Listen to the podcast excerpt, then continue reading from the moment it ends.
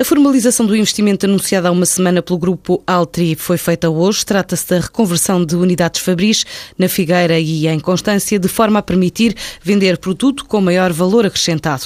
Criar também mais de três centenas de postos de trabalho, mesmo que indiretos.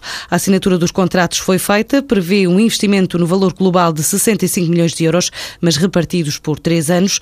Juntou a ICEP, a Caima, a Selby, do grupo Altri, mas também figuras do governo.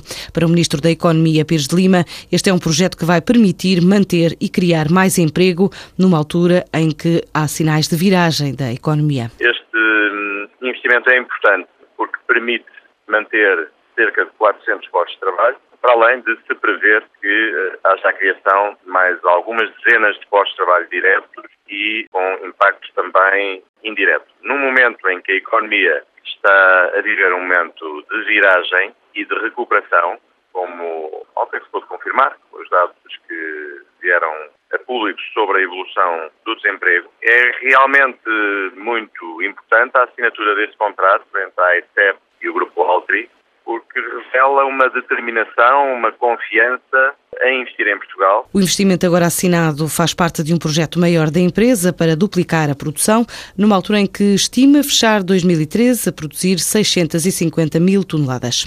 Assim que a TVI rejeita o novo contrato de concessão proposto para a RTP, as duas estações privadas apresentaram observações relativas ao projeto de contrato de concessão do Serviço Público de Rádio e Televisão, colocado em consulta pública no site do Governo, manifestando profunda discordância com a orientação política subjacente. Em comunicado, explicam que há distorções insanáveis no princípio da livre concorrência.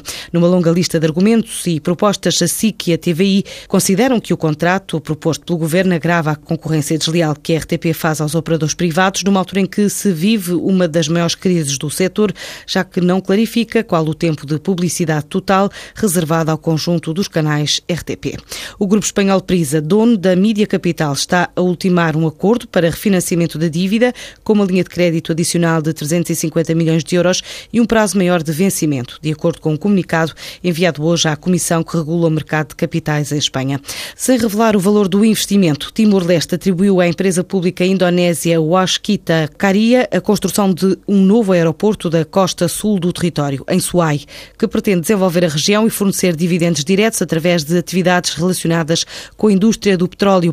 O projeto prevê a construção de uma plataforma de abastecimento que inclui polos industriais, também uma refinaria, outra unidade de betano e GPL, além de um gasoduto e da construção da primeira autoestrada do país a ligar três localidades.